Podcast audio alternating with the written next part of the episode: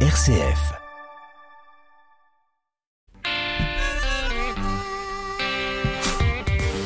Bonsoir et bienvenue à toutes et à tous dans le 18-19 régional. Trois titres de champion du monde, un titre de champion olympique en poche. À 26 ans, il stoppe sa carrière, passe de la lumière à l'ombre.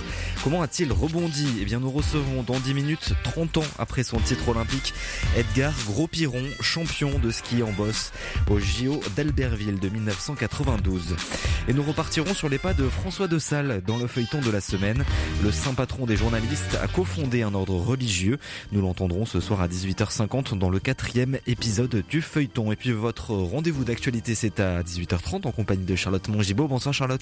Bonsoir Corentin, bonsoir à toutes et à tous. Quels sont les titres de l'actualité ce soir? À la une, après le scandale Orpea, la ministre de l'Autonomie propose plus de contrôle sur ces établissements. Réaction dans ce journal de l'association des directeurs des pâtes de Haute-Savoie. L'hôtel de ville d'Annecy va bientôt faire peau neuve, plus de deux ans après l'incendie qui a touché l'intérieur du bâtiment. Le rez-de-chaussée va devenir un espace ouvert qui débouchera sur les jardins de l'Europe. Crâne et nature morte, on parlera aussi des vanités qui ont envahi le musée des beaux-arts de Lyon pour se questionner sur la vie et sur la mort. Et puis côté météo, des températures qui remontent demain, Corentin. Merci beaucoup et à tout à l'heure 18h30. Une construction incontournable de notre région, perchée à 30 mètres de haut au cœur de Moulins dans l'Allier. Nous découvrons le Jacquemart dans le reportage du jour. Rendez-vous dans 5 petites minutes. Mais d'abord, c'est le clin d'œil positif. 18-19, une émission présentée par Corentin Dubois. Le clin d'œil positif nous emmène ce soir en Haute-Loire, dans la petite commune de Saint-Julien-Chapteuil. Et pour en parler, nous retrouvons dans les studios du Puy-en-Velay Cédric Bonnefoy. Bonsoir Cédric. Bonsoir Corentin, bonsoir à tous. Et ce soir Cédric, vous allez nous parler d'un écrivain célèbre. Oui, Corentin de Jules Romain, écrivain qu'on ne présente plus tant il a marqué la littérature française. Eh bien, Jules Romain est né à Saint-Julien-Chapteuil, en Haute-Loire, en 1885. Ça, c'est pour la partie historique. Le projet dont on va parler, c'est un musée qui retrace son œuvre et sa vie. Il est porté par la municipalité et par une association de passionnés. Quelques années après sa mort, en 1972, un musée retraçant son parcours ouvre dans Saint-Julien-Chapteuil. Pendant des décennies, son œuvre et sa mémoire vont perdurer. Mais voilà, en 2017, faute de public, le musée avait fait son temps. Une association veut donc euh, rouvrir le musée. Et ça va même plus loin que ça, l'association Espace Jules Romain travaille avec les collectivités pour ouvrir un nouvel espace dédié à l'auteur, mais pas question de faire comme avant, elle souhaite créer un espace entièrement numérisé. Pour ce nouveau projet, ces passionnés ont vu les choses en grand. Alain Bocce est le président de l'association Espace Jules Romain. Il sera en partie conservatoire, puisqu'on va reprendre des éléments de l'ancien musée sous vitrine, mais la, plus, la majeure partie de, de ce futur musée, qui sera d'une superficie de 68 mètres carrés, sera interactive. À l'intérieur, il y aura des vidéos en boucle, il y aura une chambre sonore, c'est-à-dire qui consistera pour les gens qui s'y trouvent à entendre des voix, voix de Jules Romain par exemple. Il y aura également des parcours individuels à partir de tables tactiles, des euh, box avec des ordinateurs euh, et donc des parcours euh, en étoile. Voilà, ces différents dispositifs permettront d'approcher l'œuvre d'une façon attractive, mais on l'espère fidèle à son œuvre. Un espace moderne, mais pour quel objectif? Tout simplement celui de remettre au goût du jour, si on peut dire ainsi, l'œuvre de l'écrivain. Et notamment auprès des scolaires. C'est tout l'enjeu en fait du projet. L'ancien musée a été visité par des dizaines d'écoliers de la commune, mais plus largement par une grande partie des élèves du département, quel que soit le niveau. Sauf qu'il est évident, avec l'avènement du numérique, qu'il devenait indispensable pour l'espace de s'équiper pour continuer à être attractif auprès de ce public. Alain Bocce le dit lui-même, à la fin il n'y avait plus que les passionnés de Jules Romain et quelques curieux qui fréquentaient l'ancien musée. Avec ce nouveau projet, l'association a donc une cible prioritaire, les jeunes Alain Bocce. Il est pour nous, à nos yeux, fondamental que des jeunes gens redécouvrent cette œuvre et pas seulement par l'œuvre la plus connue, hein, Knock, mais également par d'autres aspects, notamment par son œuvre romanesque, hein, qui est absolument immense, par le fait également qu'il a des choses à leur dire, leur dire d'abord sur le pays qu'ils habitent, puisque c'est un écrivain qui a rendu compte, je crois, de la façon la plus fervente qui soit euh, du Velay euh, natal, et également c'est un écrivain de conception cosmopolite et humaniste et en même temps européenne. Voilà, c'est quelqu'un qui s'ouvrait à une sorte de fraternité universelle. Et l'association ne compte pas s'arrêter là, Cédric. Eh bien non, en plus de ce futur espace numérique, musée interactif, bref, appelez-le comme vous voulez, l'association Jules Romain espère mettre en valeur aussi Saint-Julien-Chapteuil à travers son œuvre. L'écrivain en a beaucoup parlé. L'association travaille donc sur un topo guide. L'idée, proposer 7 à 8 balades dans le village pour partir à la découverte de Jules Romain, voir sa maison d'enfance par exemple, etc., etc. Une façon d'attirer aussi les touristes et de prolonger l'expérience de la visite du futur espace. Espace qui sera d'ailleurs gratuit. Merci beaucoup Cédric Bonnefoy donc de RCF en Haute-Loire pour ce clin d'œil positif. C'est l'une des plus vieilles constructions de moulins, haut de 30 mètres. Le Jacquemart veille sur la ville depuis le 15 le 16e siècle, un lieu à découvrir absolument. Alors prenons un peu de hauteur avec Sophie Gay, animatrice du patrimoine au pays d'art et d'histoire de Moulins, communauté, au micro de Jérémy Coulon.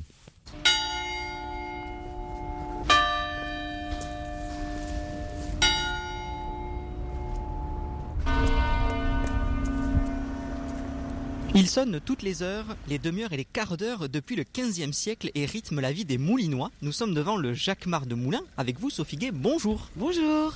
Ce Jacquemart, c'est un vrai élément à la fois du patrimoine et de l'histoire de Moulins. Absolument. Il fait vraiment partie de notre patrimoine et tous les Moulinois en sont très fiers. Notamment parce que au 15e siècle, quand il a été édifié à la demande du duc Jean II de Bourbon, eh bien, euh, un impôt a été levé sur l'ensemble des communes autour de Moulins et sur Moulins. Donc vous voyez, c'était déjà presque un bâtiment intercommunal, ce Jacquemart. Et euh, c'est le symbole en fait des libertés de la ville, puisqu'une charte de franchise avait été accordée euh, en 1232 par les sires de Bourbon pour euh, permettre de commercer librement dans la ville. donc ce Jacquemart, il a pour vocation de donner l'heure, l'heure civile, par différence par rapport à l'heure religieuse qui était donnée par la collégiale quelques mètres d'ici, la collégiale. Oui, hein. tout à côté. Et là, c'est l'heure civile, donc toutes les heures, les demi-heures, les quarts d'heure, comme vous l'avez dit. Et il a à la fois cette fonction et celle de surveiller le territoire. Donc euh, il y avait au départ un guetteur euh, tout en haut de la tour qui permettait de prévenir en cas d'incendie ou en cas d'attaque. On vous suit pour euh, monter jusqu'en haut de ce Jacquemart où il y a une très très belle vue de Moulins c'est la vue qu'avait le guetteur dont vous venez de nous parler, Sophie Gay. Oui, absolument. Mais juste avant de monter, je voulais juste vous préciser deux petites choses. C'est que ce Jacquemart a souffert, ce beffroi, donc puisqu'il s'agit d'un beffroi, a souffert de deux incendies. L'un au XVIIe siècle, euh, un incendie qui a ravagé euh, l'ensemble du quartier et où il a été sauvé euh, presque miraculeusement, ce Jacquemart. Eh bien, il a été, la partie haute a été reconstruite, donc toute la tour est d'époque 15e, mais la partie haute a été reconstruite. Et c'est là où le sonneur euh, s'est vu adjoint euh, toute sa famille, donc euh, Jacqueline, Jacqueline et la femme de Jacquemart, Jacquette. Et ensuite, un deuxième incendie est survenu après la guerre de 1945 pour fêter l'anniversaire de la victoire en 46. On a eu l'idée saugrenue de mettre des feux de Bengale en haut de la tour et euh, la partie haute est partie en fumée. Donc elle a été reconstruite par la suite et euh, c'est pour ça que la charpente actuelle est en béton.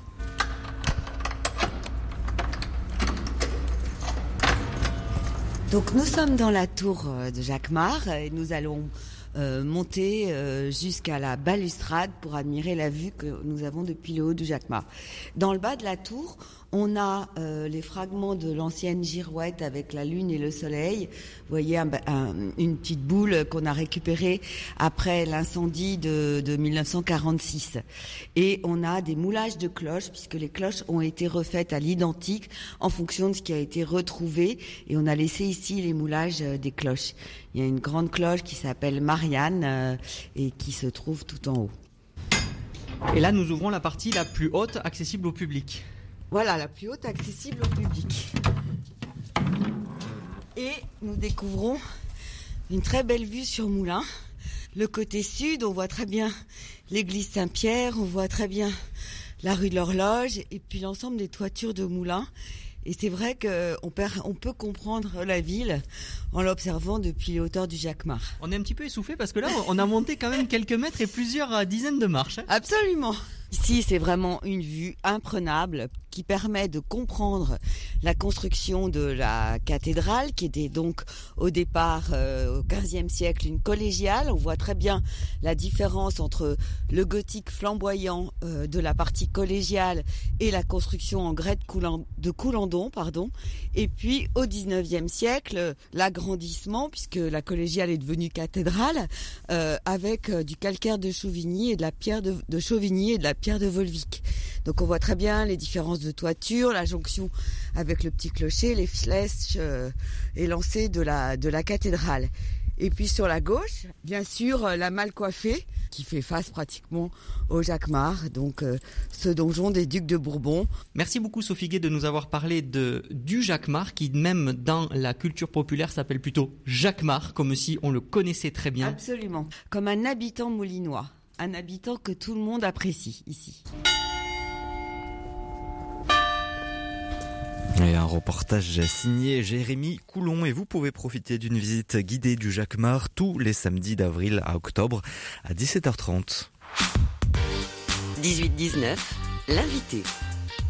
Les anneaux s'illuminent et les Jeux Olympiques peuvent commencer. Top départ ce vendredi des Géos d'hiver de Pékin. Un peu plus de deux semaines de sport d'hiver avec des champions euh, confirmés, des nouveaux champions également. Dans tous les cas, des vies changées, bouleversées par l'une des plus grandes compétitions sportives mondiales. il y a 30 ans, la vie de notre invité du soir a elle aussi euh, changé. Il est devenu champion olympique dans une toute nouvelle discipline, le ski de boss. Notre invité ce soir, c'est le haut-savoyard Edgar Gros Pierron, bonsoir. Bonsoir Corentin, bonsoir à tous. Merci beaucoup d'être euh, avec nous. Donc vous êtes champion olympique de ski de boss en 1992, et donc il y a 30 ans tout pile.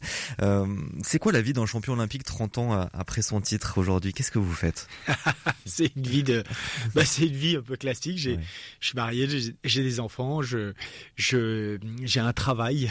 et c'est, je suis pas très, comment dire, j'ai un travail. Je suis autant, enfin, je, suis entrepreneur, donc j'ai, j'ai ma propre, ma propre boîte et mes propres activités. Et donc euh, et donc voilà bah, je, fais en sorte de, de, faire tourner ces activités là euh, elle c'est un petit peu particulier parce que je me repose beaucoup sur la carrière euh, sportive puisque je, je vais utiliser dans cette carrière sportive les, les anecdotes tout ce qui s'est passé les échecs les succès les, les les en fait les faits saillants de cette de cette carrière dans mon métier actuel puisque je donne des conférences pour des entreprises principalement des entreprises qui souhaitent euh, motiver leurs équipes.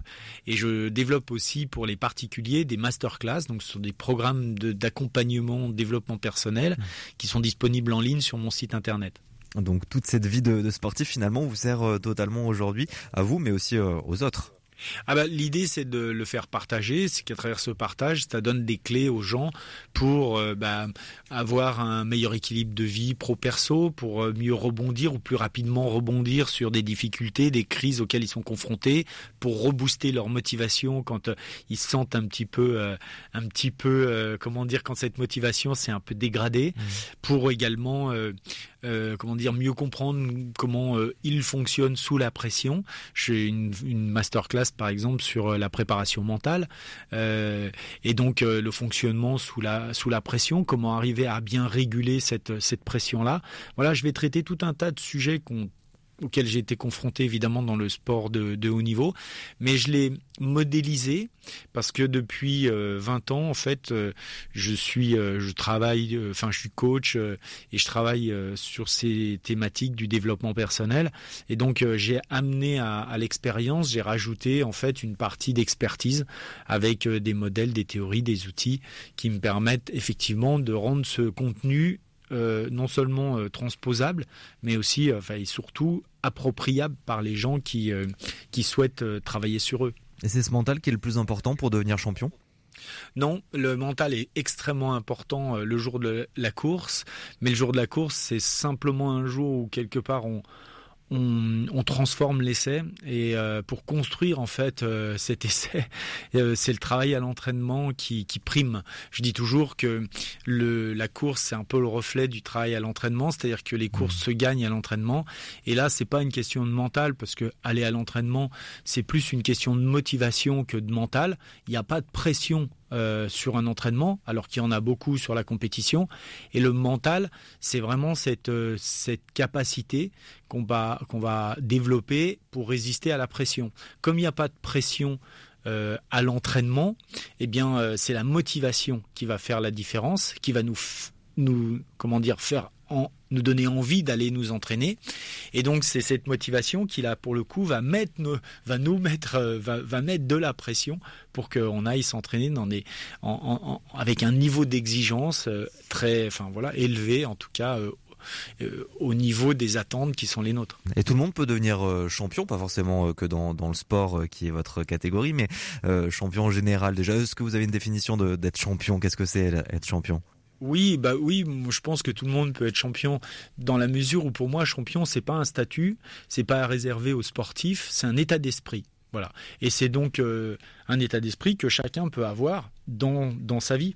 Et cet état d'esprit, il est euh, applicable aussi bien dans le monde de l'entreprise que dans le monde associatif, que dans le monde du spectacle, des, des arts et du spectacle, qu'évidemment dans le monde du sport, mais aussi dans le monde de, militaire, dans voilà partout. C'est un état d'esprit euh, qui, euh, quelque part, consiste à avoir euh, l'opportunité dans la difficulté. Si je devais vraiment le résumer, c'est ça. Et être capable de d'extraire de la difficulté ou des difficultés auxquelles on est confronté, d'arriver à extraire du, bénéfice du plus, enfin voilà quelque chose qui, qui va nous faire avancer et progresser.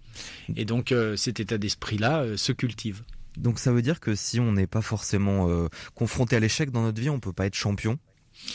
Il euh, bah, faudrait regarder euh, les raisons pour lesquelles on ne serait pas confronté à l'échec. Je crois que je ne sais pas si, si dans la vie il y a des gens qui ne sont pas confrontés à l'échec ou à la difficulté. Enfin, l'échec, c'est l'échec, c'est une, c'est souvent une, une vue de l'esprit en fait, parce que vous pouvez perdre des courses et ne pas avoir de regrets parce que vous avez le sentiment de tout donner voyez, donc il n'y a pas réellement d'échec et comme le disait euh, assez fort justement euh, Nelson Mandela, il dit moi je ne perds jamais, euh, soit je gagne, soit j'apprends. Mmh.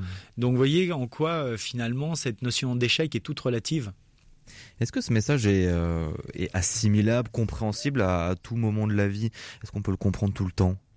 La motivation fluctue avec le temps et mmh. quand on est en motivation, euh, enfin quand notre motivation est très dégradée, en gros quand on est en déprime, voire en dépression, c'est beaucoup plus difficile de se remettre en question parce que justement on n'a pas l'énergie pour faire face euh, et se remettre en question et du coup c'est beaucoup plus difficile de comprendre ce type de message.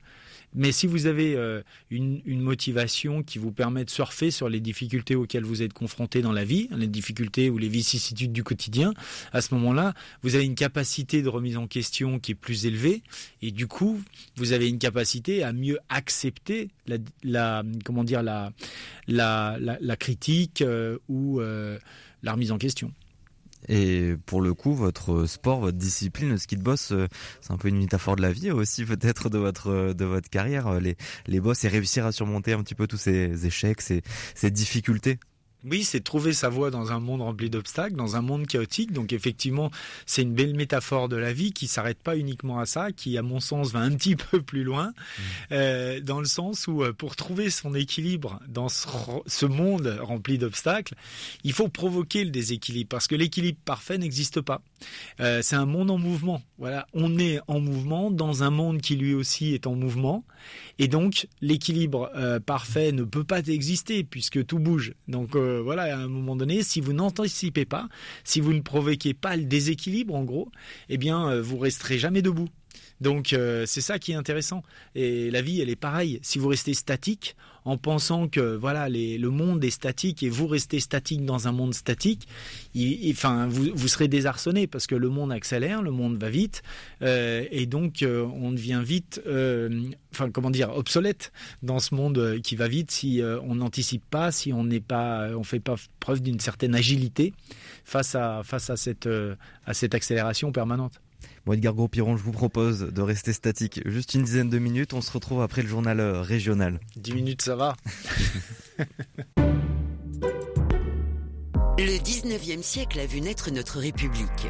Après une naissance marquée par des luttes incessantes, la République a évolué, passant d'une version plus sociale, fondée sur une démocratie directe, à une République parlementaire libérale. Mais tout au long de ce processus, la question demeure. La République a-t-elle peur du peuple? Frédéric Mounier et ses invités mènent l'enquête dans Les Racines du présent ce jeudi à 21h.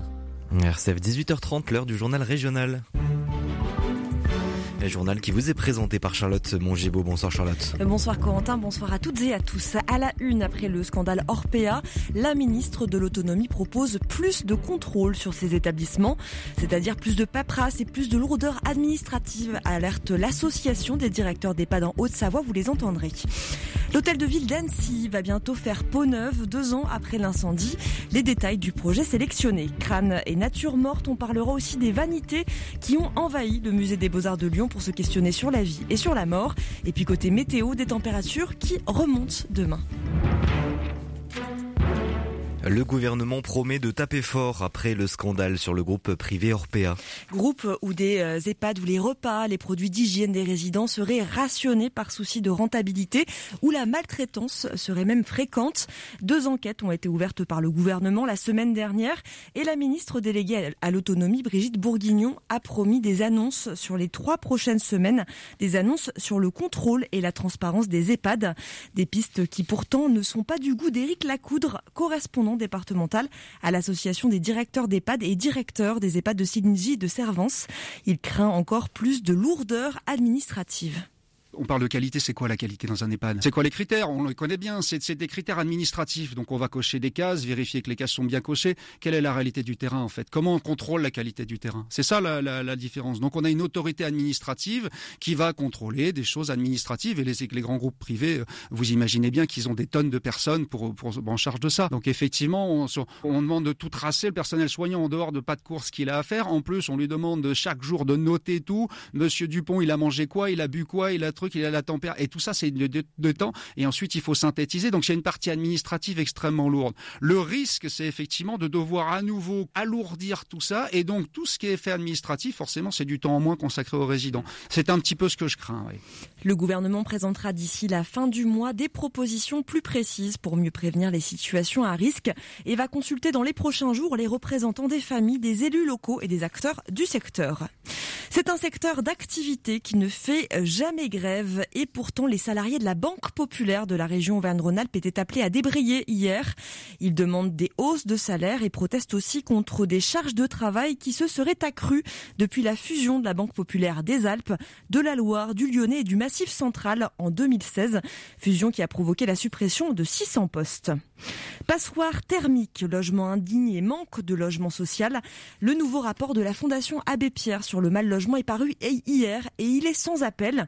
Les Français, des plus démunis jusqu'aux classes moyennes, souffrent de plus en plus de la hausse des prix et de certaines politiques menées à l'échelle nationale, notamment la baisse de 5 euros des APL décidée en 2018. Véronique Gillet est représentante de la Fondation en Auvergne-Rhône-Alpes. L'aide au logement, c'est pas de la charité. On est vraiment sur du bien commun qui vise à faire que toute personne, même si elle est pauvre, elle puisse se loger comme tout le monde avec une aide de la société qui vient baisser mécaniquement son loyer, qui permet de pas être forcément tributaire de l'hébergement, du logement social, même si c'est symbolique, 5 euros pour des gens qui vivent au RSA ou qui vivent dans des zones très basses de l'économie. C'est une décision très forte. C'est une manière de dire aux ménages pauvres qu'ils pèsent, alors que euh, les sociétés se sont fondées sur l'idée euh, de la coexistence et donc de comment les personnes riches, les personnes au niveau moyen et les personnes pauvres, elles peuvent et elles doivent vivre ensemble. Et la Fondation Abbé Pierre publiera également les résultats de son rapport régional, ce sera au mois d'avril. Mais pour l'instant, les, les 364 pages de ce nouveau rapport ont un retentissement politique. Les candidats prennent position. Ce sera 125 000 logements sociaux par an pour la candidate des Républicains Valérie Pécresse. Fabien Roussel, Yannick Jadot ou encore Christiane Taubira ont préféré, eux, s'engager sur l'accélération de la rénovation thermique des bâtiments. Mais ce qui occupe le plus en ce moment les candidats à la présidentielle, c'est bien sûr la course aux 500 parrainages. 500 signatures d'élus de toute la France sont nécessaires pour pouvoir se lancer officiellement dans la compétition vers l'Elysée.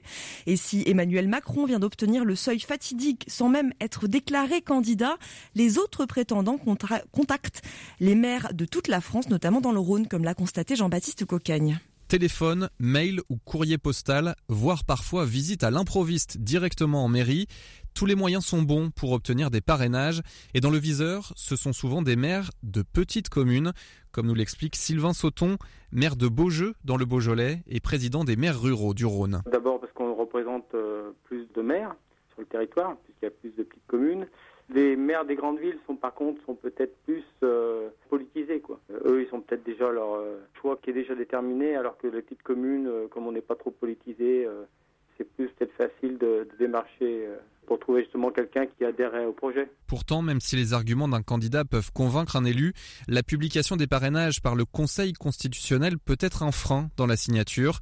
Le maire de l'Arbrel, Pierre-Jean Zanettacci, parrainera, mais il ne sait pas encore quel candidat. Personnellement, moi, ça ne me pose pas trop de problèmes à titre individuel mais ça peut poser des problèmes euh, vis-à-vis de mon équipe municipale euh, parce que bon, on, réunit différentes sensibilités, différents courants politiques et des fois la population ne fait pas la différence entre le maire en tant qu'individu citoyen et le maire euh, Et pour le moment, seuls six parrainages de maires du Rhône et de la métropole de Lyon ont été validés par le Conseil constitutionnel.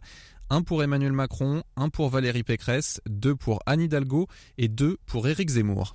Et les signatures peuvent être déposées jusqu'au 4 mars. Bientôt, une nouvelle vie pour l'hôtel de ville d'Annecy, deux ans après l'incendie de novembre 2019. Le projet de réhabilitation du bâtiment néoclassique a été présenté à la presse mardi matin en présence de l'architecte. Reportage de Vanessa Sanson. La mairie a reçu 92 propositions d'architectes une seule retenue. Vue de l'extérieur, elle ne présente pas de révolution, mais à l'intérieur, plus de lumière et plus d'espace. La verrière de 300 mètres carrés est conservée et elle sera surélevée de 10 mètres. Une proposition qui convient à François Astorg, maire d'Annecy. On a choisi de, préserver l'intégrité du bâtiment avec euh, son histoire et son visuel euh, d'un point de vue historique, mais il y a un jet architectural qui est vraiment très intéressant avec un belvédère en haut et avec une toiture qui est un peu surélevée. Et si je reprends euh, l'expression de, de l'architecte, on a un trajet visuel qui est vraiment très important. les Annéciens pourront rejoindre les jardins de l'Europe par la porte du fond en traversant l'édifice. Plus besoin de faire le tour de l'hôtel de ville. Le rez-de-chaussée, lui, sera exclusivement dédié aux citoyens. Une volonté du maire François Astorg. À la fois, on a un espace ouvert citoyen où les gens euh, peuvent euh, aller venir euh, circuler, euh, venir boire un verre. Il y aura un espace d'administration et ici on aura le sport, euh, le sport et la culture notamment. Sur la partie administrative, la salle des mariages est refaite à l'identique. Seule la salle du conseil municipal change de configuration. Le chauffage fonctionnera par géothermie avec l'eau du lac. Les travaux d'aménagement vont débuter au printemps 2023, livraison prévue en 2025. Le budget total des travaux d'édifice s'élève à 30 millions d'euros. La LPO, la Ligue de protection des oiseaux d'Auvergne-Rhône-Alpes, dépose plainte. En cause la découverte il y a un an dans le sud de l'Ardèche de rapaces morts, 15 000 en royaux, 20 buses autour des communes de Chauzon et et de Pradon. L'association envisage des morts par empoisonnement après que ces oiseaux aient mangé d'autres animaux. Des décès rarement observés dans ces proportions, ce qui pousse l'association à déposer plainte. Louis Granier est président territorial de la LPO en Drôme-Ardèche au moins euh, on, cherche à marquer les esprits pour que les auteurs de, ces faits euh, comprennent que bon, euh, ils ne peuvent pas continuer à agir de la sorte en toute impunité. Et puis aussi sensibiliser le, grand public au danger qu'il y a de, se débarrasser en fait de ce qu'on appelle des, des, ravageurs ou des hôtes indésirables des champs et des jardins, mais que derrière c'est toute une chaîne alimentaire qui en pâtit et euh, donc qu'il soit très prudent. Et surtout, on aimerait aussi attirer l'attention sur le fait que euh, des produits euh, hyper dangereux, hein, vous voyez, il y, a encore des insecticides, des anticoagulants qui circulent, qui sont interdits, mais qui continuent d'être utilisés. Autre mesure mise en œuvre par la LPO, l'installation de balises GPS pour suivre les animaux et notamment repérer rapidement les oiseaux morts pour mettre plus rapidement des mesures de prévention et de protection. Suspendue à 60 mètres au-dessus du sol à Grazac en Haute-Loire, la plus longue passerelle himalayenne de France vient d'être inaugurée. Elle mesure 600, 200, pardon, 268 mètres de long. Alors si vous avez le vertige, fuyez l'ouvrage puisque les passerelles himalayennes ont un aspect souple et bougent sous le poids des passants. Pour les autres, vous pourrez profiter d'un panorama à couper le souffle en traversant les gorges du Lignon. Mais tout cela à partir du printemps prochain. Et puis une idée de sortie au musée avec une exposition très originale au musée des Beaux-Arts de Lyon. À la mort, à la vie, le fameux adage a été inversé. Les artistes s'expriment donc sur la fragilité de la vie, les joies éphémères, la morale. Place aux vanités du 15e au 21e siècle. Visite avec Maud Denet. À l'entrée de l'exposition, des squelettes, des crânes et des danses macabres.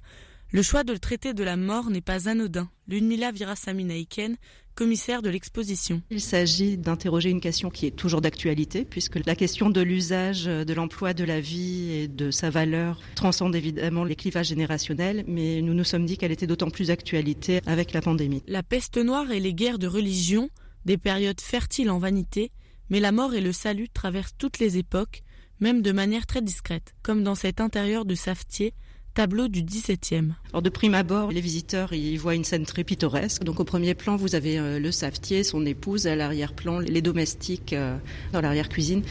Le désordre moral est évoqué à travers le désordre qui règne dans cet intérieur de savetier.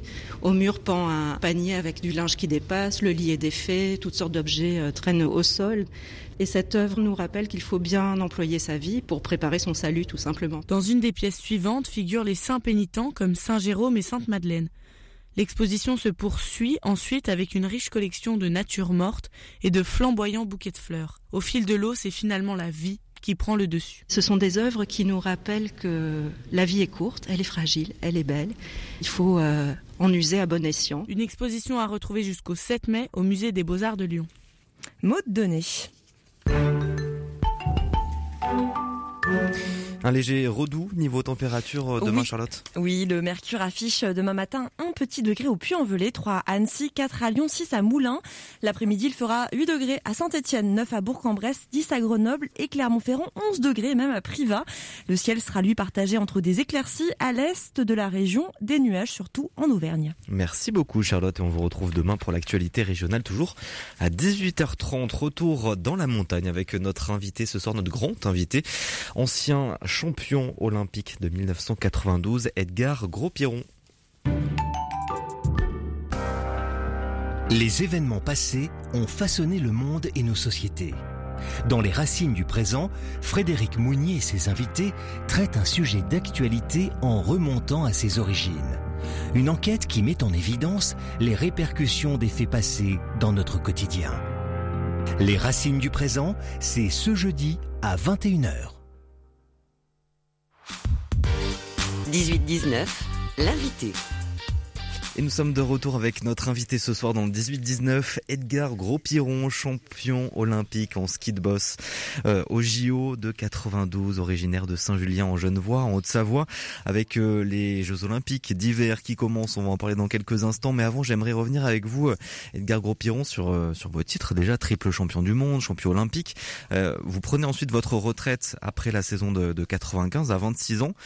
Pourquoi à cet âge ça peut sembler tôt, mais en même temps c'est un sport aussi éprouvant, j'imagine, le, ski de boss. Pourquoi vous partez en tout cas à cet âge-là?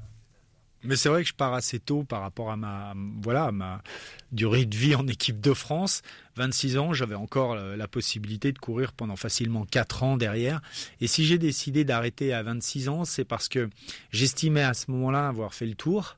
Et c'est même euh, pas euh, comment dire. euh, à 26 ans que j'ai décidé d'arrêter, c'est à 24 ans exactement, c'est-à-dire deux ans avant, parce que deux ans avant j'étais dans un lit d'hôpital, je m'étais blessé, et donc euh, cette blessure m'a beaucoup fait réfléchir sur justement ce qui, ce qui allait me motiver à, à revenir. Et euh, je me suis accroché à une chose en fait dans mon lit d'hôpital, c'est un championnat du monde qui allait avoir lieu deux ans après euh, et à la Clusa, voyez. Et je me suis dit, en fait, si je veux que ma carrière ait, un peu de la gueule, on va dire, il faut que j'arrête cette carrière sur un titre de champion du monde. Il faut que je sorte par la grande porte. Ça, je trouve que ça avait du panache, quoi. Et donc, à partir de là, je me suis dit bon ben, qu'est-ce qu'il faut que je fasse pendant euh, les deux ans qui me restent pour euh, redevenir champion du monde? Et je me suis donné les moyens, j'ai mis les moyens, je me suis donné les moyens pour que les choses arrivent. Et donc je me suis dit ben, je gagne cette course et j'arrête et j'aurais fait le tour vraiment. Parce qu'après avoir été champion olympique dans mon pays, être champion du monde dans mon jardin, parce que la Clusa c'est quand même euh, mon jardin, c'est là que j'ai commencé le ski de boss.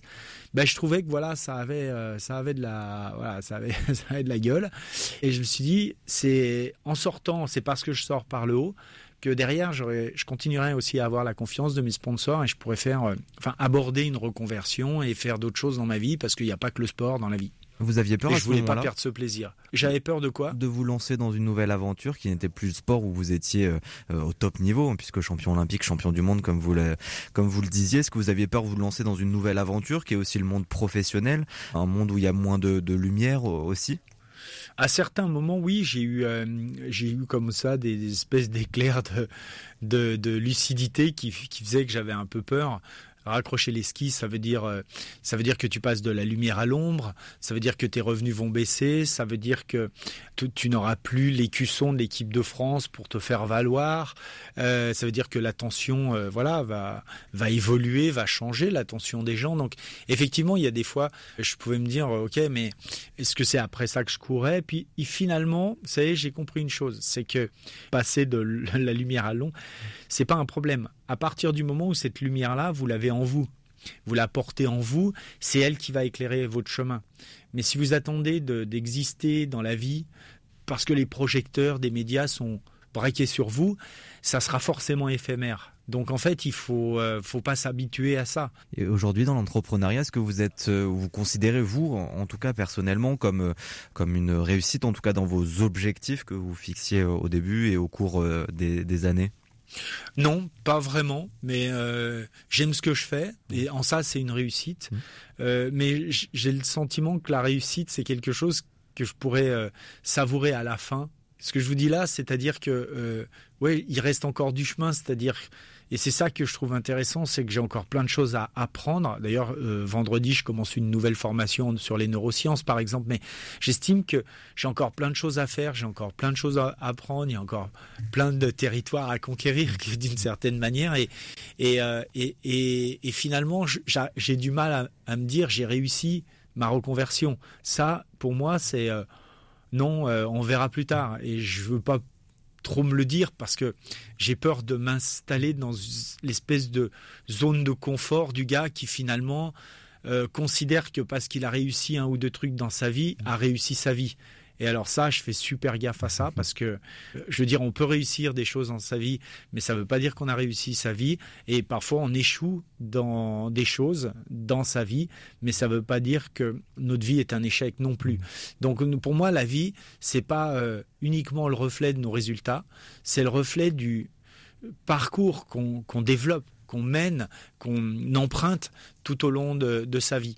C'est pour ça que moi j'ai énormément de respect pour des gens qui sont partis de zéro puis qui ont construit, euh, ne serait-ce, on va dire une une PME, voilà, qui marche euh, et qui arrive à, léguer à, leur, à leurs enfants quelque chose de réellement tangible que pour des gens qui sont nés avec des cuillères en argent dans la bouche et puis qui ont jamais vraiment rien fait de leur vie, même si à la sortie ils vont léguer à leur euh, à leurs descendants, à leurs descendantes un patrimoine beaucoup plus conséquent que le patron de PME. Vous voyez, c'est le chemin moi qui m'intéresse.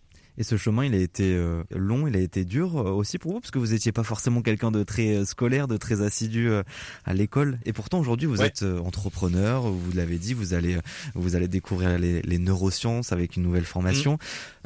C'est une réussite aussi dans, dans ce sens-là, en, en tout cas, euh, comparé au- à la réussite sportive qui est indéniable en étant champion olympique et champion du monde. Est-ce que vous le mettriez aussi à la hauteur par le chemin et les difficultés aussi que vous avez rencontrées?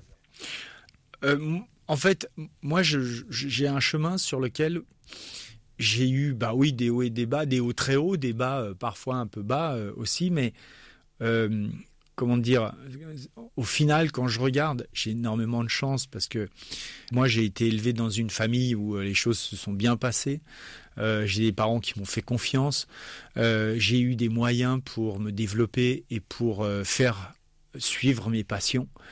Euh, j'ai pas eu de, de, de handicap, j'ai pas eu de grosses blessures, j'en ai eu, mais pas voilà, j'en ai pas eu des, des, des gros, j'ai pas eu des gros traumatismes, ni psychologiques, ni euh, voilà, j'ai pas eu de, de, comment dire euh, financièrement les les choses allaient bien.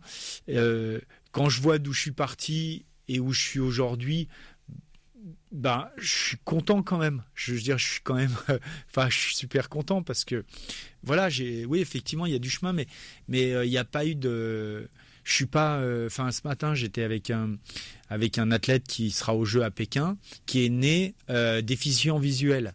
Et euh, c'est quelqu'un qui euh, a fait les Jeux Olympiques de Londres en athlétisme en 400 mètres, et là il fait les Jeux Olympiques d'hiver à Pékin en ski alpin. Euh, pour moi, euh, il a il a beaucoup plus de mérite à faire ce qu'il fait que moi ce que j'ai fait. Vous voyez, ce qui veut pas dire que je suis pas fier ou voilà, mais moi, je verrai ça plus tard. Mais je, je, je- voilà, j'ai beaucoup de respect pour euh, des gens qui, euh, qui franchissent des obstacles que moi, j'ai pas eu à franchir. Mais parmi le parcours, euh, il y a aussi eu des échecs, hein, vous l'avez rappelé, notamment sur votre poste de directeur général pour la candidature d'Annecy hein, à l'organisation des, des JO d'hiver de 2018, qui n'a pas été retenu. Est-ce que vous avez envie de retenter dans, dans l'organisation peut-être de grands événements ou comme cela une candidature pour accueillir les Jeux Olympiques euh, dans, dans le futur On parle de 2030, de 2034 Mm. avec euh, Laurent Wauquiez, hein, le président de la région Verne-Rhône-Alpes, qui, Mm. qui voulait aussi que ça, ça revienne dans la région. Est-ce que c'est quelque chose qui vous plairait? Alors, euh, clairement, sur 2030, euh, on, a, euh, on a une carte à jouer et, à mon avis, il faut pas tarder.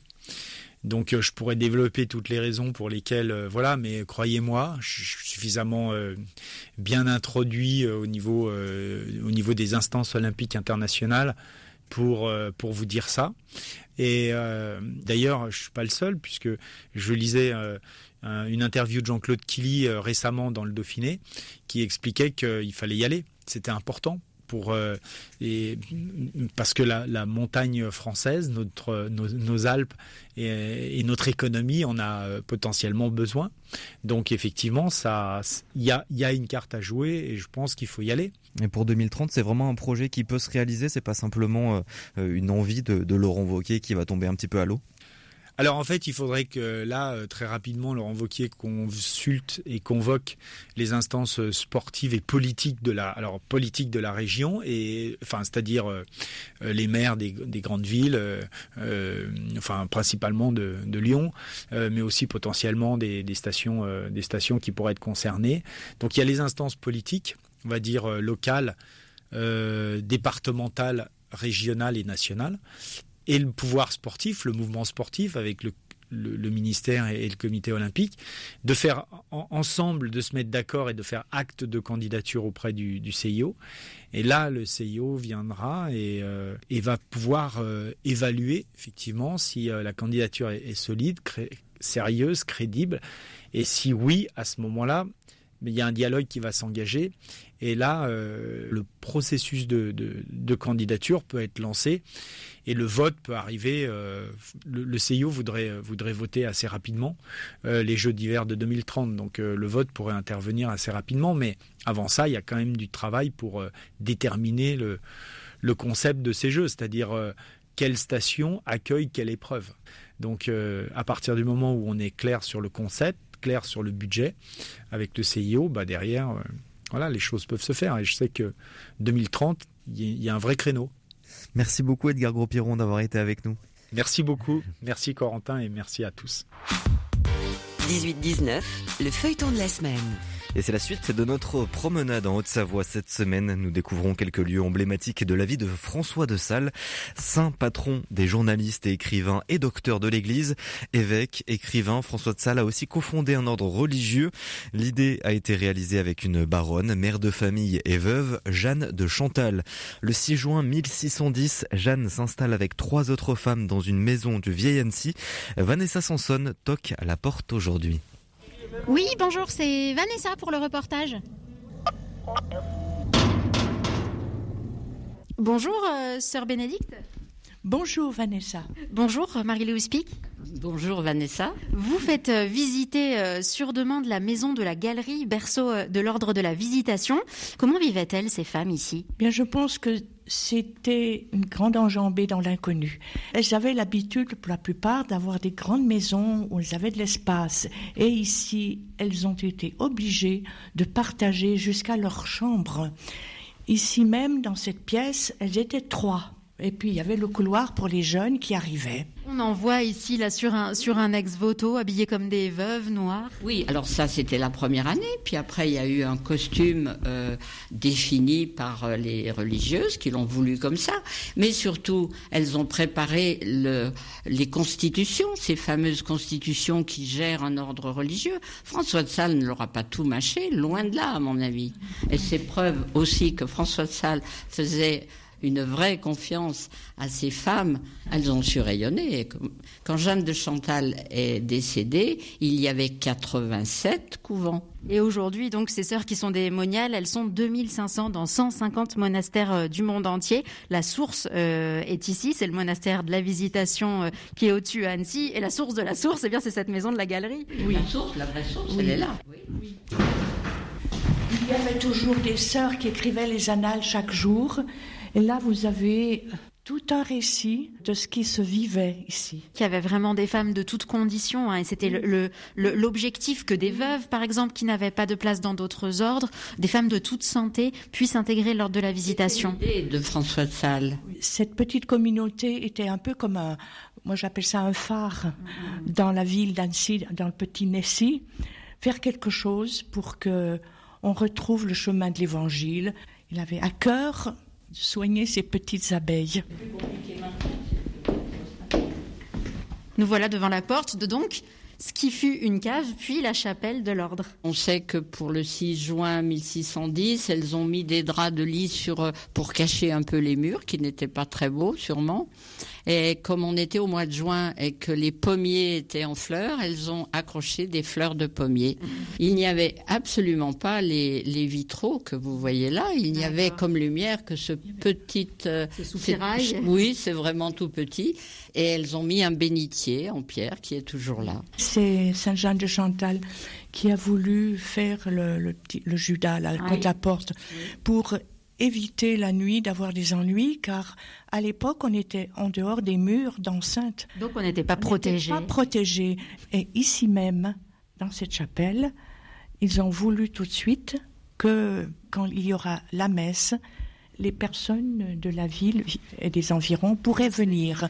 Donc c'était ouvert à tous déjà pour la prière. Et puis la chose qui me marque alors moi de plus en plus, c'est c'est la, la, personnalité de Jeanne de Chantal. Enfin, quand même, euh, on sait que quelquefois c'était difficile. Elle avait affaire à des maîtres d'œuvre en maçonnerie, en, en, en, tailleur de pierre, euh, qui ne voulaient pas l'écouter parce qu'elle était une femme et qu'elle a dû se battre et qu'elle a fait tout ça. Autant de caractère que François finalement. Hein Elle avait, oui. À mon avis, largement oui. autant. Et, largement et autant. Et les religieuses allaient visiter les pauvres et malades, ce qui était inédit pour un ordre féminin. Pour être reconnue par homme, Jeanne François et les premières religieuses ont dû ensuite renoncer à cette spécificité. Son sixième album, Après les heures grises, participe à l'installer parmi les noms solides de la variété française. Pauline Croze est attendue, est attendue le vendredi 5 février à Landes, dans le Puy-de-Dôme, pour jouer ses nouveaux morceaux sur la scène du Dedush. On écoute tout de suite Je suis un renard, un premier titre de la tracklist de ce dernier album dévoilé en octobre 2021.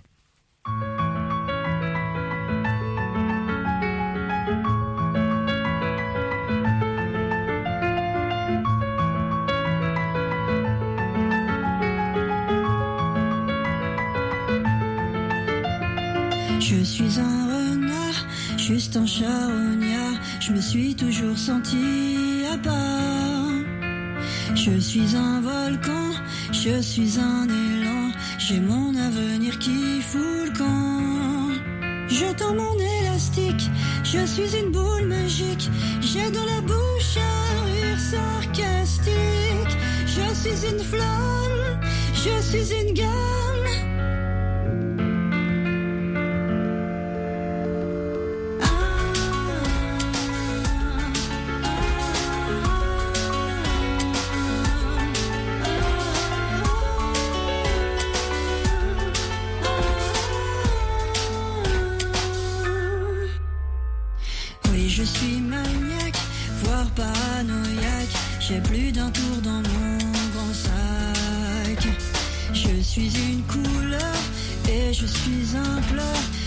Sais vivre. Et comptez 13 à 17 euros pour voir Pauline Croze performer vendredi soir. À noter que l'artiste tiendra un showcase le jour même à la librairie Les Volcans à Clermont-Ferrand à 11h. Et c'est la fin du 18-19. Merci de nous avoir suivis. Merci aux équipes de RCF, à Benoît à la réalisation de cette émission. On se retrouve demain à 18h10. Très belle soirée. Prenez soin de vous. Halte spirituelle, c'est une invitation à découvrir les réponses que la foi chrétienne peut apporter à nos préoccupations